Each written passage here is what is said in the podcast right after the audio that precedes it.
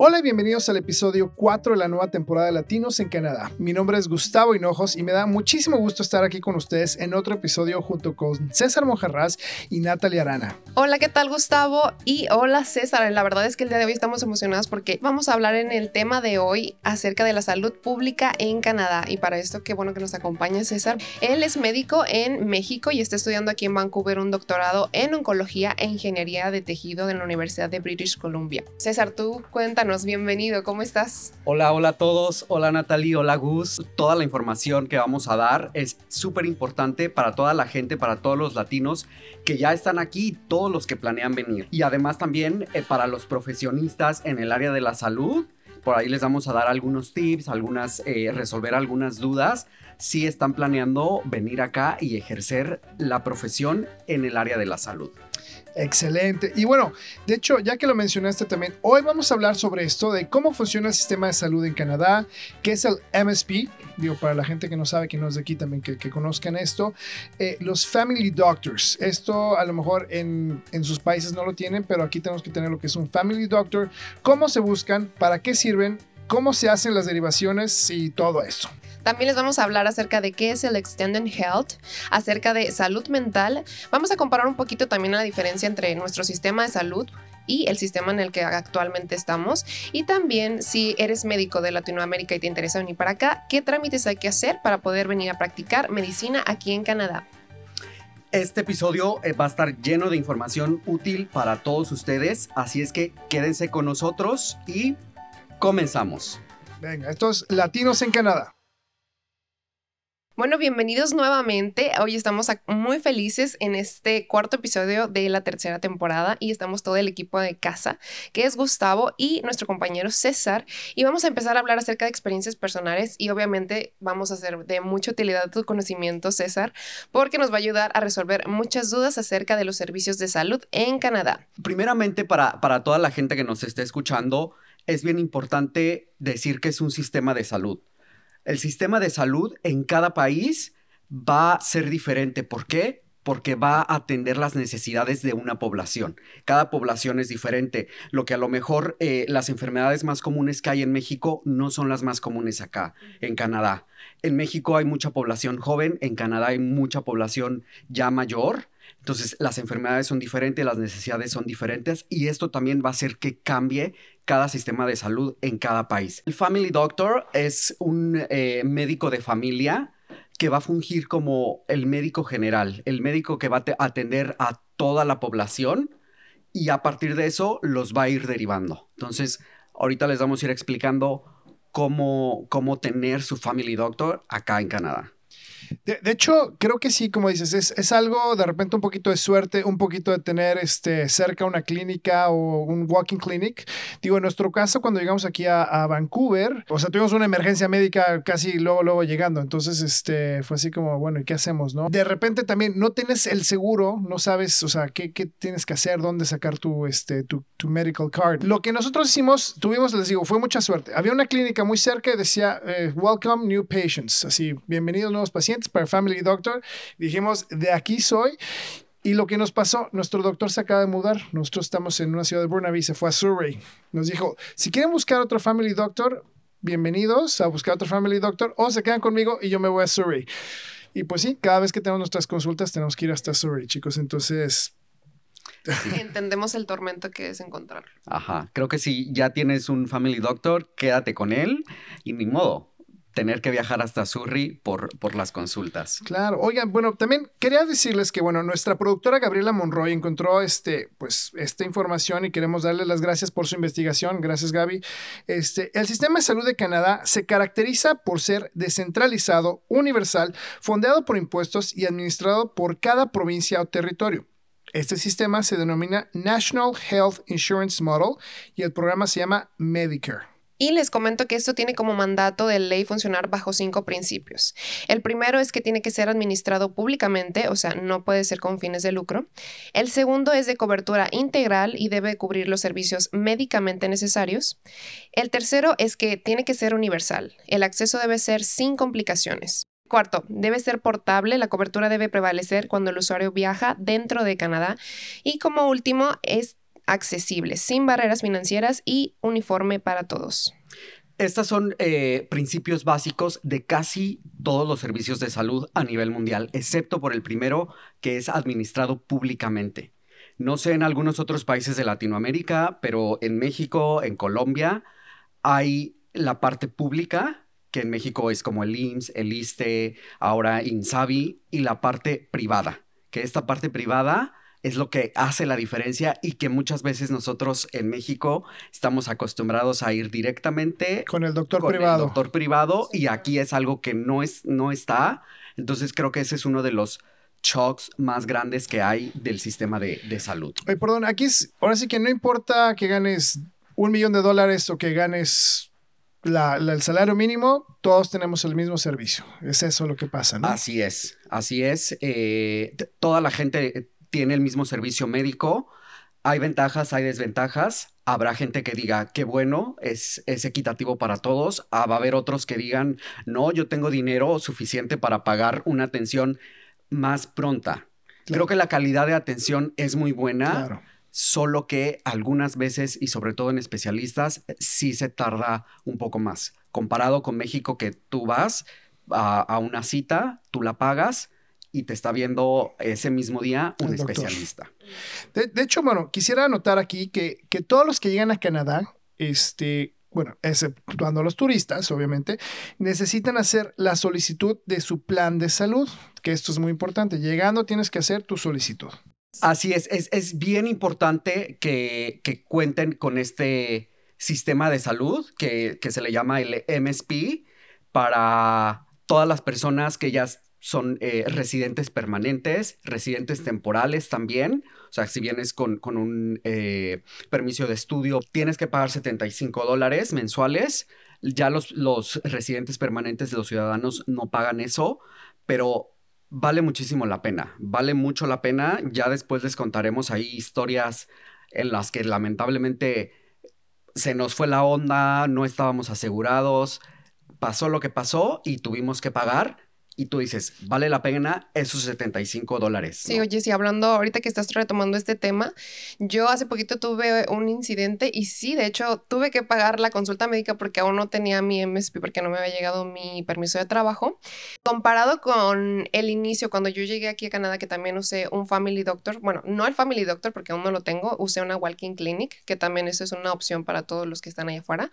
Y me costó 210 dólares la consulta nada más de unos, ¿qué serían? Como unos 10 minutos, máximo 10 minutos. Obviamente yo sé que son especialistas y pues tienen que cobrar su, sus labores, pero pues para uno que en ese momento no tiene dinero, claro. claro que te va a pagar muchísimo. Entonces sí hay que poner atención a esto porque les puede pasar y a lo mejor eh, pueden necesitar más tratamiento o medicamentos y si en ese momento no lo tienen, no van a acceder a a ese, a ese beneficio. Y fíjate que es bien, bien fácil sacar tu, tu MSP, lo puedes hacer en línea. Algo que me encanta de acá de Canadá es que muchos trámites lo puedes hacer todo en línea. No es como en México que tienes que ir a formarte, burocracia, sí, a que te firmen una hoja, otra hoja. Aquí tú subes tus, tu, tu permiso de estudio de trabajo, pones la dirección a la cual te va a llegar la tarjeta y tres meses después en tu casa llega tu tarjeta y ya estás cubierto. Oye, César, ahorita acabas de decir algo bien claro. Tres meses después, de hecho, igual aquí un, un comentario personal. Nosotros cuando llegamos a Vancouver,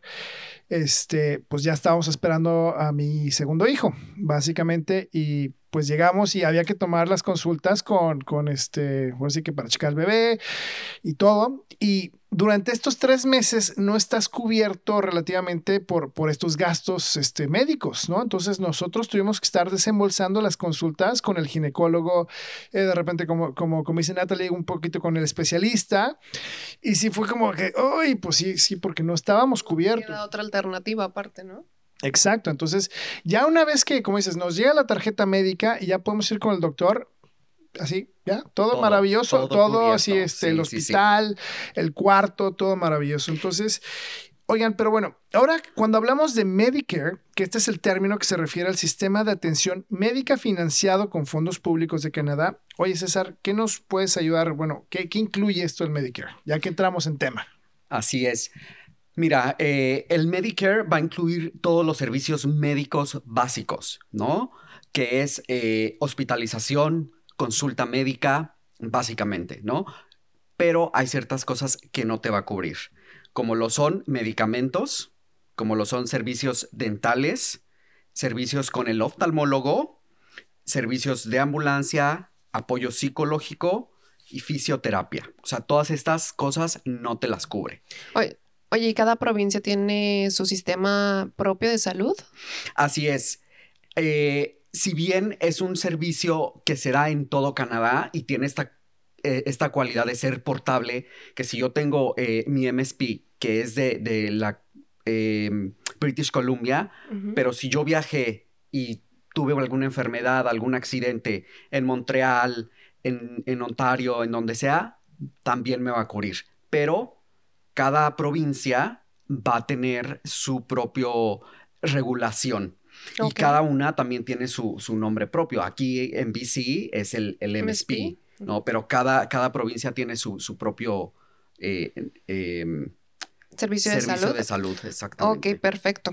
Y bueno, recapitulando, eh, no es obviamente necesario que cuando llegues aquí a Canadá estés súper informado acerca de todos los detalles, porque la verdad es que sí son muchos detalles los que tienes que poner eh, en cuenta.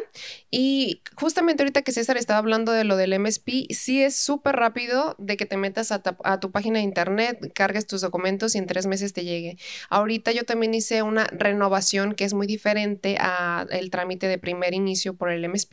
Y la renovación, igual, nada más necesito poner mi nuevo documento de permiso de trabajo y me llega en menos de tres semanas. Entonces, no necesitas hacer ningún trámite, justamente comparándolo con lo que decíamos de México, que Dios mío, es tan cansado que, que te toque una cita, te mandan con eh, la señorita Patty que está de mal humor y, Sí. todo el rollo. Entonces, eso creo que sí es lo, lo que yo sí rescataría bueno de aquí. Aunque fíjate que también hablaste acerca de la atención de los especialistas y yo algunos, eh, a lo mejor por la cuestión de que nuestro país es muy cálido, pero en México sí siento que los doctores son un poquito más cálidos y un poquito más amigables contigo y que aquí siento que nada más así como, siéntate, ¿qué te duele? Ah, no, ni siquiera te revisan a veces y es como a ojo de buen cubero o atinándole para los que no entienden esa afirmación, pero sí es muy diferente. Mira, ahí, ahí es aparte del sistema de salud. Ahí ya es también cómo es la enseñanza y cómo es la cultura de cada país.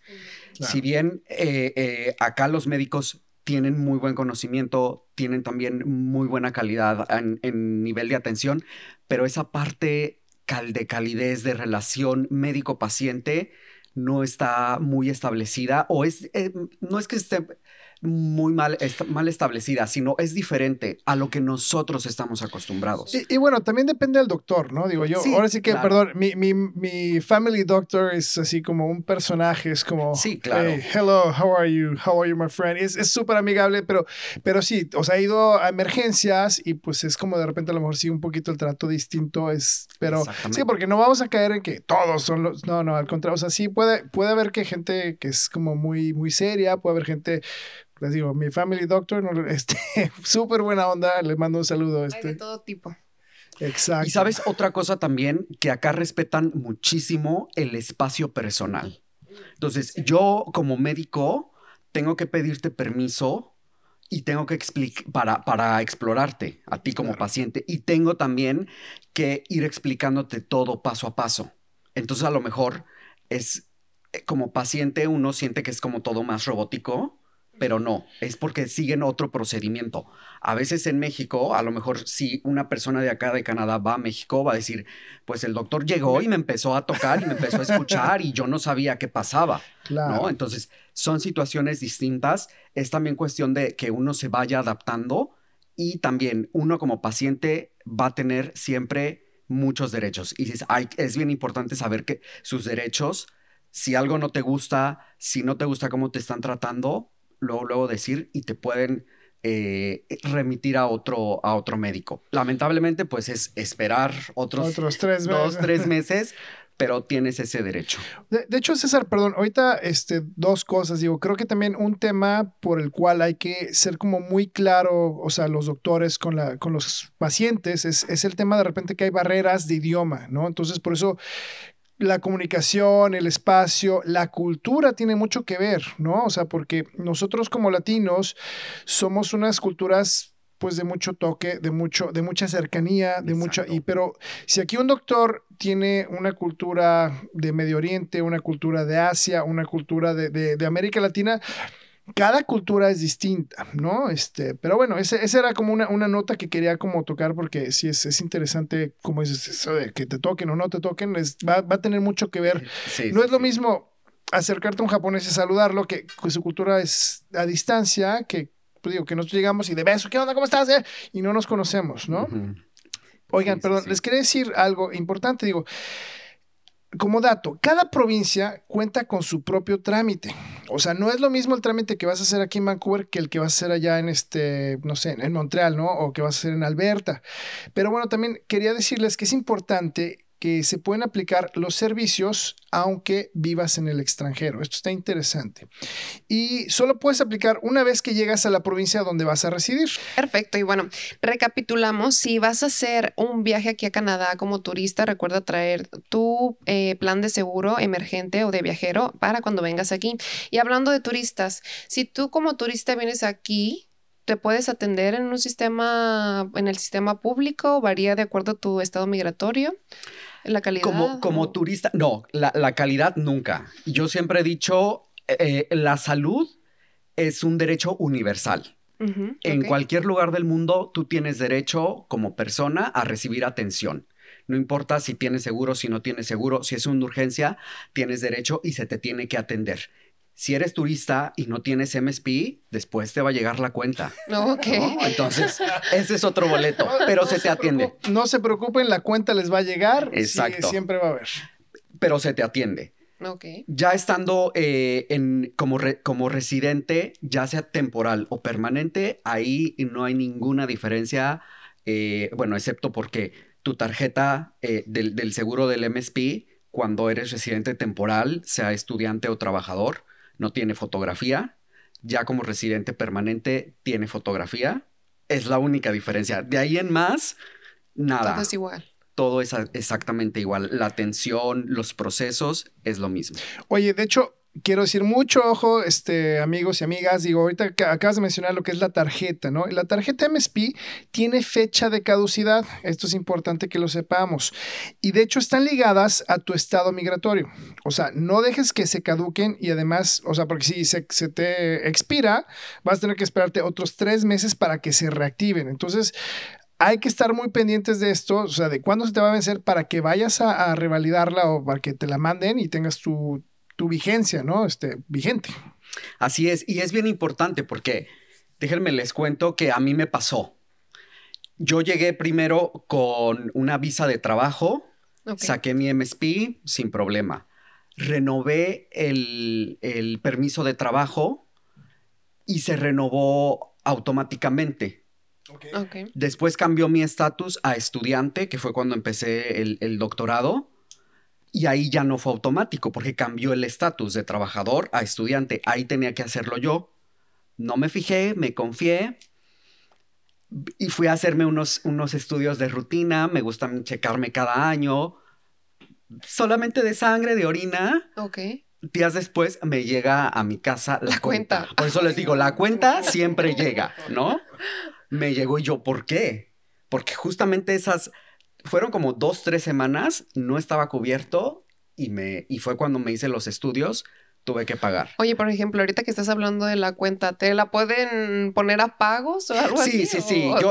Eh, esa vez fueron 180 dólares, entonces lo, lo, pagué en una sola exhibición. Pero hablando a lo mejor de si llegas como turista y llega a pasar algo, algún accidente o alguna enfermedad más grave, que tengas que, que pagar ya mucho más dinero, el gobierno te da facilidades. A mí me pasó que, una amiga vino, lamentablemente tuvo una infección en los riñones, tuvo que estar hospitalizada y todo. No traía, no traía eh, em, seguro como, como viajero, lo tuvo que pagar. Fueron cerca de dos mil dólares.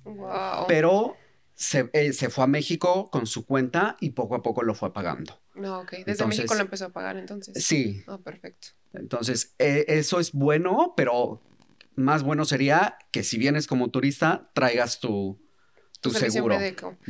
Oigan, claro, y ahorita que estamos hablando de costos, el MSP es gratuito, pero les- es gratuito entre comillas porque no te incluye todo lo que puedes llegar a necesitar. César, hace ratito nos mencionaste que te eh, no incluye ambulancias, oftalmología, fisioterapia y otros servicios. Entonces, eh, ¿tienes alguna idea de cuánto te puede costar un servicio así? Yo hasta el momento es, he sabido nada más como algunos costos de fisioterapeutas, pero que son como de 50 a 100 dólares más o menos, pero eso lo incluye mi otro seguro de trabajo. Entonces, no, hasta el momento no he tenido que pagarlos, pero tú tienes una idea de algo así, de cuánto cuesta. Pues es que mira, depende mucho de qué tipo de estudios te estés realizando o qué tipo de servicio, si es con el, con el fisioterapeuta, si es con, con el dentista. Eh, yo ahorita como estudiante tengo también un, un Extended Health por parte de la Universidad de UBC que me cubre una parte, no me cubre todo. Yo voy con el dentista a hacerme eh, mi limpieza dos veces por año y me cobran 180 dólares pero me está cubriendo ya, UBC está pagando una, más o menos una se- 60%. Ok. O sea, entonces sí te salen 200 y tanto, casi 300 dólares una limpieza dental.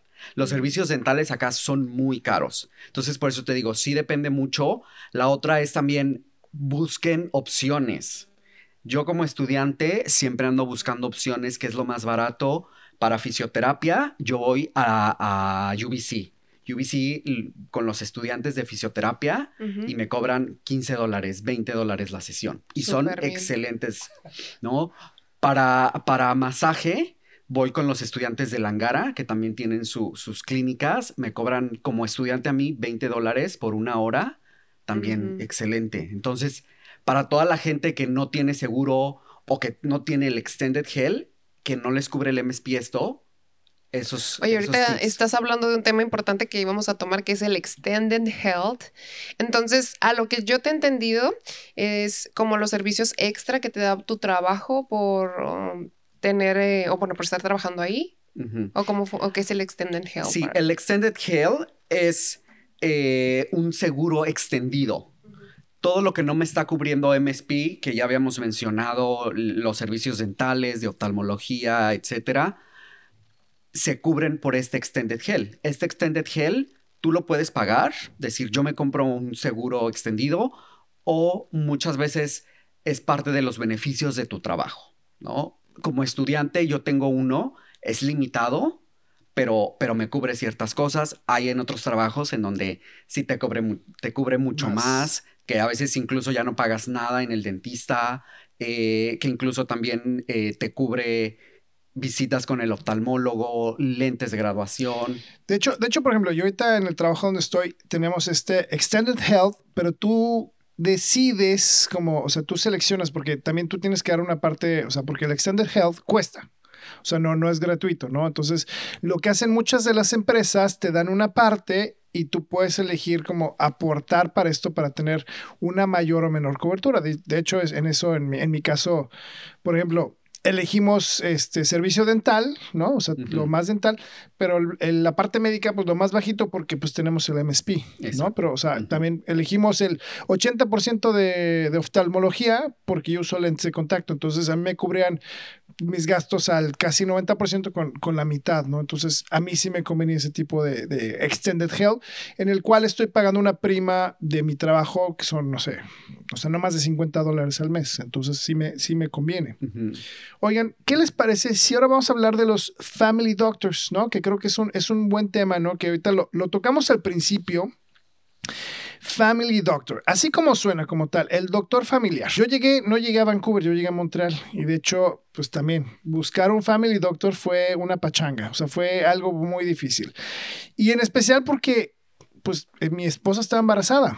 Entonces necesitas doctor sí o sí, porque necesitas quien te refiera y quien te haga este, tus exámenes médicos, que te haga el ultrasonido. Entonces imagínate, si no tienes Family Doctor, no puedes aspirar a todas estas cosas. Bueno, he de decirles que en, nuestro primer Family Doctor fue, fue un estudiante, o sea, era, era realmente estudiante que estaba, o sea, estaba haciendo sus prácticas. Dijo, ah, yo sí soy su, su Family Doctor. perdón, les platico. Como en Montreal se habla francés, este, este family doctor hablaba francés, pero yo creo que venía de una provincia lejana porque tenía mucho acento. Entonces nos explicaba y, nos quedamos con cara de what, ¿no? Así, ¿qué? ¿Qué nos dijiste? Les digo, ya que llegamos aquí a, a Vancouver fue más fácil, digo, tuvimos suerte, eso les voy a decir, fue, fue suerte porque hay que estar cazando los family doctors y una vez que tienes tu family doctor, no soltarlo. A ver, César, cuéntanos un poquito más acerca de los family doctors. Pues mira, el, family doctor o doctor de familia es un médico especialista, ¿no? Porque acá en Canadá no hay médicos generales, que esa es también otra diferencia con, con el sistema de México. En México termino la carrera de medicina general y yo puedo empezar a, ejercer como médico. Acá no. Acá todos tienen que tener una especialidad y una de ellas es medicina familiar. Medicina familiar es, la especialidad más corta, que son solo dos años, y es el médico que ve a toda la familia. ¿no? Ve, enfermedades en general, eh, agudas como infecciosas, enfermedades crónico-degenerativas y también es el que tiene la capacidad de derivarte con el especialista, ¿no? Es el que lleva tu archivo clínico. Exactamente. ¿Y por qué esto está creado así? Porque es el médico que tiene que ver, eh, es como el médico de batalla, ¿no? Es el que tiene que empezar a ver todo y discernir estos se van con el especialista, estos no. Porque recordar que como todo es público, el gobierno paga todo, el gobierno no va a estar pagándole a, un gastroenterólogo por una diarrea. En México yo tengo diarrea y quiero ir con el gastroenterólogo, voy y pago una consulta de un especialista. Aquí el gobierno no lo va a hacer. El gobierno va a pagarle al gastroenterólogo por enfermedades que solo él puede ver. Necesitan asistencia. Para una diarrea, una gripa, las ve el médico familiar. Es por eso de la importancia de contar con tu family doctor aquí en Canadá.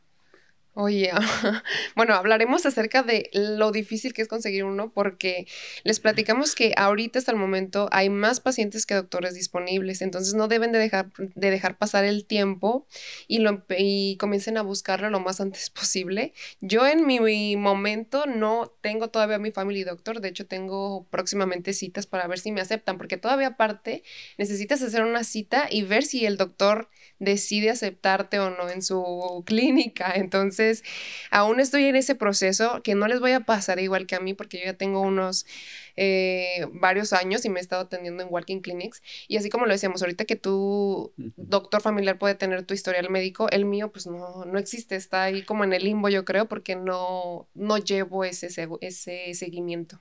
Exactamente. Eh, las Walking Clinic acá, para los que no, no sepan, son clínicas que atienden a cualquier paciente, a cualquier persona pero eh, no van a darle un seguimiento. No se da el seguimiento, yo voy y, no van a tener ahí mi O sea, te atienden ese día y gracias. Así es como... adiós. Y yo puedo regresar después a esa misma clínica o a otra clínica, pero aunque regrese a esa misma clínica con ese mismo doctor, él no va a poner mi expediente en... Eh, eh, mi historial clínico ahí en el expediente. De hecho, digo, creo que también es importante decir que, por ejemplo, Puedes ir al hospital, obviamente, como dices, ¿no? O sea, si hay un caso de emergencia, los hospitales van a dar prioridad a, los servicios de emergencia. Por eso no es recomendable ir a un hospital. Por eso, como dices, los walking clinics son, son las mejores opciones. De repente, si no tienes un family doctor, este, hay un sitio web, ¿no? Que, se llama Find a Doctor, que es en bccfp.bc.ca, diagonal, for, raya en medio, THE, raya en medio, public, diagonal, find, raya en medio, a, raya en medio, family, raya, doctor, este, diagonal, ¿sale? Para que ahí encuentres tu family doctor. Y, este, y si no tienes un family doctor, siempre ve a un walking clinic donde te pueden ayudar. Pero oigan, ¿qué pasa cuando necesitas un apoyo psicológico? O sea, ¿qué haces ahí? ¿A dónde vas?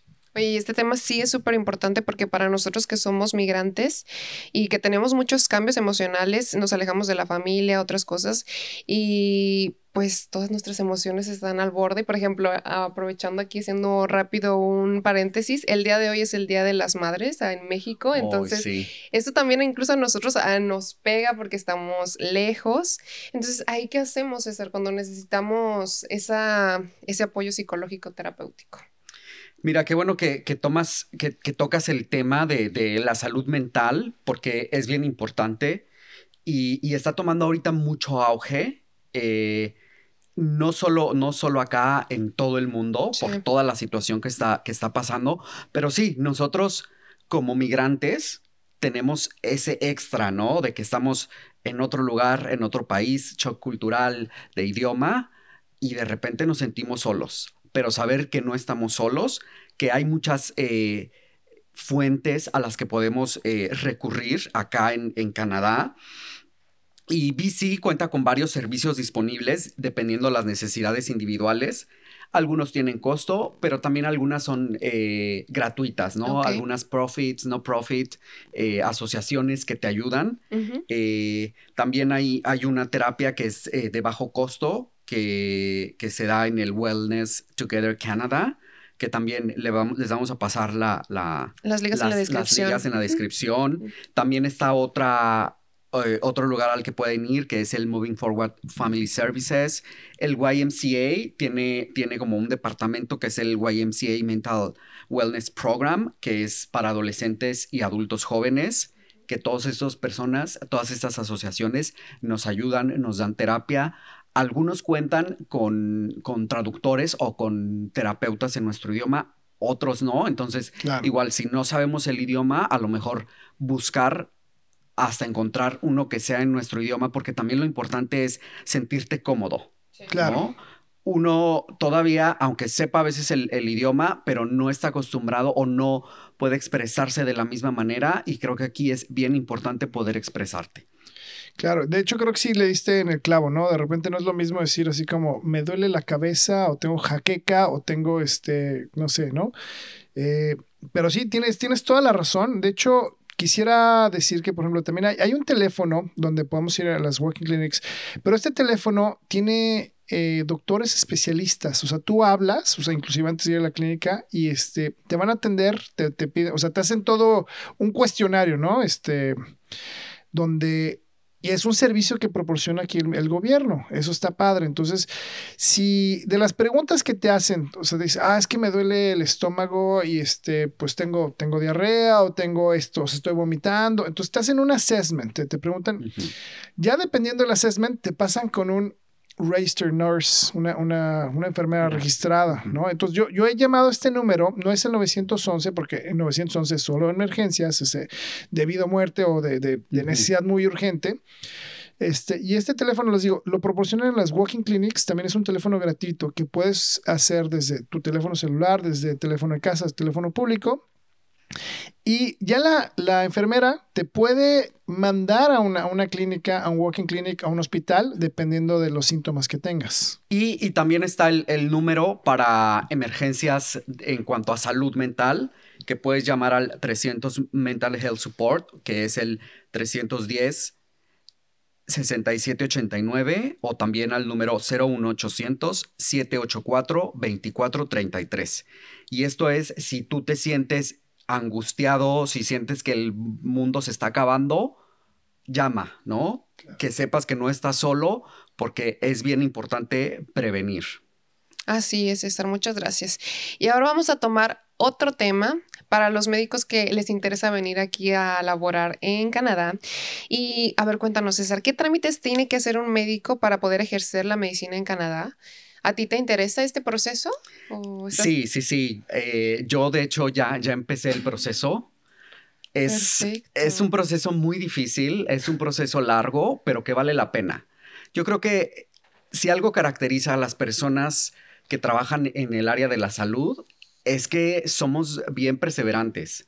O sea, son carreras difíciles, pero uno ahí está, ¿no? A veces le pues, sufres, años. Eh, tardas años, días festivos, fines de semana, haces muchos sacrificios y aún así a uno le gusta y ahí sigue y ahí sigue. Entonces, me vengo a otro país, pero yo quiero seguir en lo mismo, entonces otra vez otro proceso difícil, pero que va a valer la pena. Y en este proceso, lo primero que debes de, hacer es saber si tu título universitario, si, si tu carrera de medicina es reconocida en Canadá. Para eso lo que tienes que hacer es ingresar a la página del WDMS, que es el World Directory of Medical Schools, y ahí encontrar la institución o universidad en la cual estudiaste, medicina. Eh, vas a buscar ahí eh, por país y yo ahí afortunadamente encontré la universidad en la que estuve, la, en la Autónoma de San Luis Potosí. Entonces, ya ese es el primer paso, ¿no? Está, tu, tu, carrera puede ser reconocida en Canadá. En Canadá, ok. Ahora, lo que sigue es determinar dónde quieres eh, recertificarte o dónde te gustaría ejercer, porque también cada provincia tiene ciertas eh, diferencias, sobre todo la provincia de Quebec. Es la que se sale un poquito siempre de la, de la norma, ¿no? La mayoría de las demás es como de, sí, yo tengo estas reglas y te van a funcionar para, para Ontario, para British Columbia, para Alberta, excepto Quebec. Quebec excepto, excepto Quebec, siempre. Entonces, que sepas bien a, qué provincia quieres. Oye, perdón, ¿y Quebec que hables francés, por favor. Así, s'il vous plaît, es, uno de, es uno de los requisitos para estar allá, ¿no? Entonces, afortunadamente no ha sido una de mis primeras opciones. Prioridades estar allá. Quebec, ok, Ajá, porque sí, el, el francés y yo no, no, no somos uno. Mm, todavía, todavía, no. Bueno, después de eso tienes que abrir una cuenta en el portal de Physician Apply. Y es dinero. Esa es otra cosa. Es también una inversión. Ajá. porque tienes que pagar ahí tienes que registro. exactamente. Tienes que pagar un registro para abrir tu cuenta en physicianapply.ca y aquí empiezas ya los pasos de la revalidación, ¿no? Creas un portafolio con tus credenciales médicas. Eh, muchas veces para, para recertificarte o para recertificar tu título y hacerlo válido, en, otras carreras lo mandan por WES, BCIT. Hay diferentes instituciones que reconocen tu título. Para los médicos siempre es a través de ellos. Las traducciones es a través de ellos. Entonces, todos los trámites los hacen ellos. Muy bien. Todo lo subes en, línea. A mí me tocó ah, en pandemia hacer esos trámites. Entonces, todo fue en línea. Y ya que tienes eh, tu, tu título validado, tus credenciales validadas, entonces ahora sí es hacer exámenes de recertificación.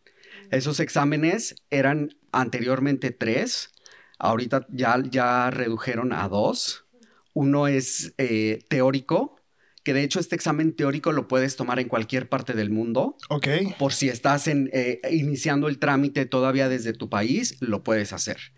El segundo examen es práctico y ese sí ya es exclusivamente en Canadá y hay pocas, pocos lugares donde lo puedes tomar. El más cercano de aquí de, British Columbia es en Saskatchewan. Saskatchewan. Oye, César, perdón, todos estos exámenes que estás diciendo, ¿los haces a través de esta página web que dices physicianapply.ca? Todos con ellos. Así es. O sea, todos, todos ellos. Eh, o sea, ahí es donde, en el portal donde tú vas a crear tu perfil y ellos también, hay otra, otra página que es la del Medical Council of Canada. Que ahí es también donde tienes toda la información, donde te registras para hacer los, los exámenes. Entonces, que tengan bien en cuenta estas dos páginas. Physician Apply para, para crear tu perfil y subir tus, tus documentos y ya la del Medical Council of Canada para registrarte y hacer los exámenes. Ok, muy bien. Y bueno, pues estos exámenes no son nada fáciles porque, o sea, evalúan toda, una carrera, ¿no? Toda una carrera que es, es muchísimo. En, en, mi caso, siete años de carrera, siete años de estudio. Eh, hay recursos que puedes comprar. También hay muchos recursos eh, gratuitos en línea, bancos de preguntas, libros, pero bueno, pues ya depende también mucho de uno, ¿no? De, de ponerse las estudiar. ¿Y con esto terminas tu proceso, César, o todavía falta un poquito más? Todavía falta, todavía falta. Ya que, ya que pases esos exámenes, ya puedes ahora sí hacer el examen en la provincia para que te certifiques como médico. ¿no? Esa ya es dependiendo de cada provincia. Eh, aquí sería el, Colegio de, Médicos de Columbia Británica, que es el PC Physician, Council of Physician, algo así. Eh, y les había comentado que aquí no hay médicos generales. Entonces, en mi caso, que yo solo estudié la, licenciatura general, tengo que aplicar a una especialidad. Y ese es otro proceso en el cual, lamentablemente, para todos los internacionales, al decir internacional es cualquier persona que haya estudiado en otro país, en otra universidad que no sea Canadá. Puede ser un canadiense que se le hizo fácil y se fue a estudiar a a España, a Europa, regresa acá y es, entra como internacional. Entonces, aplicas, haces un, es un programa de, matching y ahí es, ahora sí, empieza el proceso de, de dos años a cinco años. La, la especialidad más corta es Family Medicine, que son dos años, pero el resto de las especialidades son cuatro o cinco años. Wow, qué interesante y qué intenso suena todo esto. Y oye, si empiezas el proceso para certificarte como médico y suponiendo que tienes la especialidad ya hecha, ¿cuánto tiempo te lleva? más o menos. Escuché que hiciste los trámites en pandemia. Sí, porque esos trámites me ayudaron a mí también para, para aplicar a la residencia permanente. O sea, yo apliqué directamente para la residencia, les decía, tienes que revalidar tu título y muchos lo aplican por WES. Yo como ya sabía que en un futuro iba a aplicar para, para medicina o recertificarme eh, como médico, de una vez apliqué por Physician Apply, entonces lo hice en el 2020 a través de ellos. Pero ya después eh, me enfoqué en, mi doctorado, no seguí con el trámite, ahorita que ya está pronto a terminar mi doctorado, es cuando otra vez ya empiezo a retomar eh, estos trámites. Depende, depende mucho de ti cuánto lo quieras hacer, cuánto quieras tardarte. Si no pasas el examen a la primera, lo puedes volver a tomar. Eh, el examen práctico, teórico, hay, hay muchas fechas durante el año. El práctico es solamente dos fechas al año. y, te, comentaba, ni siquiera es aquí en, la Columbia Británica. Entonces es, todavía un poquito más complicado. Eh, pero sí, o sea, por lo menos unos dos años para, para nada más aplicar, más la especialidad. Bueno, para todos los que están allá afuera y que piensan venirse para acá porque vale la pena, para que vayan anotando sus fechas en el calendario para aplicar a sus exámenes. Y bueno, pues con esto yo creo que vamos a empezar a concluir acerca del tema de salud, porque obviamente podremos platicar aquí mucho tiempo y no, no tomen en tomen en cuenta nuestros consejos acerca de buscar su family doctor lo más pronto posible para que no vayan a tener algún contratiempo y que no les vaya a pasar nada. Pues yo totalmente de acuerdo, la verdad que sí, Natalie, este, este es un tema súper fascinante, este, yo creo que también muchas personas de chiquitos soñaban con ser doctores y este puede ser una posibilidad, la verdad que como dicen, necesitamos doctores aquí en Canadá, eh, pero pues con gran poder lleva gran responsabilidad, dirían este, los superhéroes. Y pues bueno, ya saben, su, su tarjeta MSP, su, su, Family Doctor y pues ahora sí que mantenerse este, sanos. Y pues César, oye, pues gracias, la verdad que, que nos has informado mucho el día de hoy. No, pues eh, como siempre un placer estar con ustedes, compartir micrófonos y también compartir esta información que yo sé que es bien importante para, para toda la gente, que muchas veces uno llega y no sabe qué onda, entonces te quedas como de, ¿qué hago? ¿No? Se te cierran las puertas y no, es fácil, toda la información está ahí. Vamos a dejar también todos los links de las páginas para aplicar al MSC, para aplicar al Physician Apply, para todo. Eh, pero igual, si tienen dudas, ahí pueden volver a escuchar. Pueden escribirnos en arroba latincuber en nuestras redes sociales y compartir este episodio con la persona que necesita saber esta información porque vaya que somos muchos. Entonces no se vayan, continuamos con más aquí en Latinos en Canadá. Estamos de regreso una vez más y esta vez estamos más festivos que nada y muchísimo más alegres, además de que ya ha salido el sol, así que abran sus ventanas y les vamos a hablar acerca de nuestro evento estrella aquí en Latincover y eh, a ver, César, tú tienes más información, cuéntame. Sí, sí, sí, así es, Nati. Ya se acerca el Carnaval del Sol. Este es el festival latinoamericano más grande del noreste Pacífico.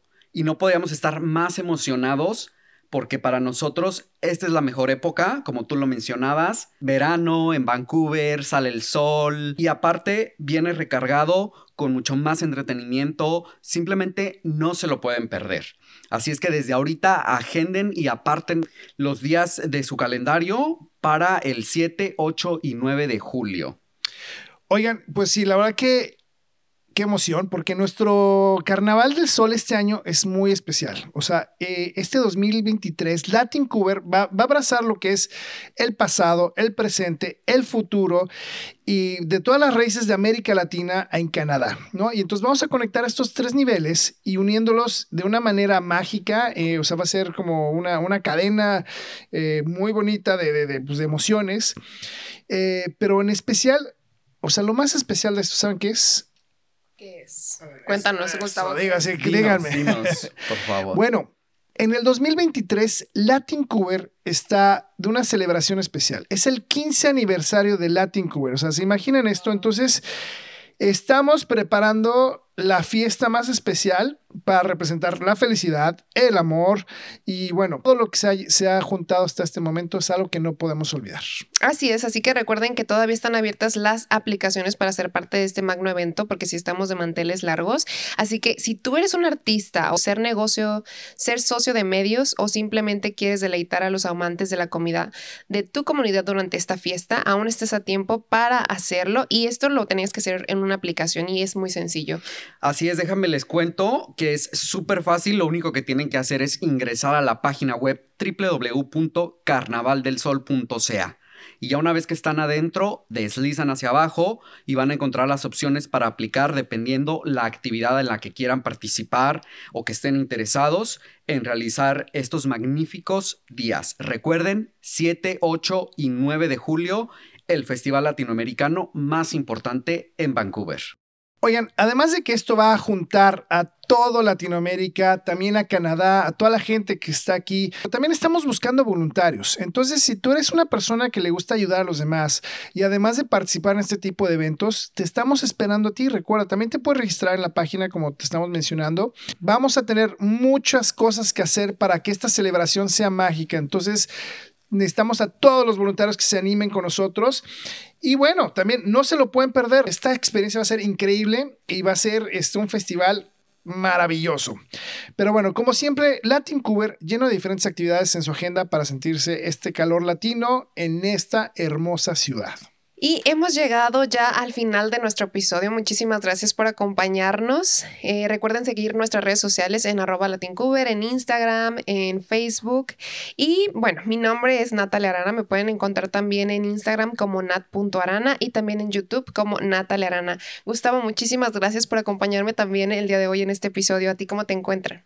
A mí me encuentran como Gustavo Hinojos en Facebook, Twitter e Instagram y en YouTube me encuentran como el canal de Los Hinojos.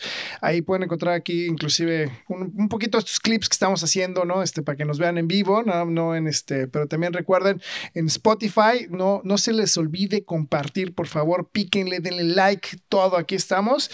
Y este, pues sí, no, la verdad, padrísimo. César, también gracias por estar con nosotros. No, no, no, gracias a ustedes por, por invitarme y yo como siempre súper contento de poder compartir información que me apasiona, que es, que es de la salud.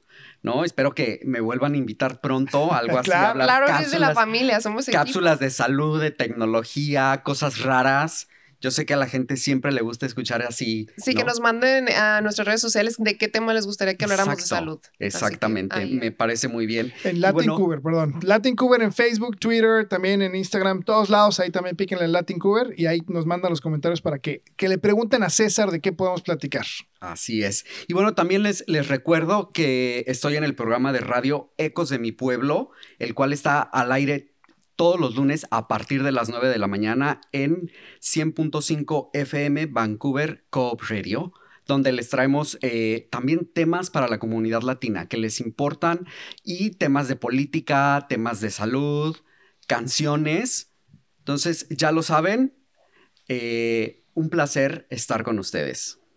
Oigan, pues muchísimas gracias también. Hay que, hay que mencionar al gran equipo de Latin Cuber, a Gabriela Monroy en el guion e investigación. Claro, nuestra superproductora Bruna Weber. ¡uh!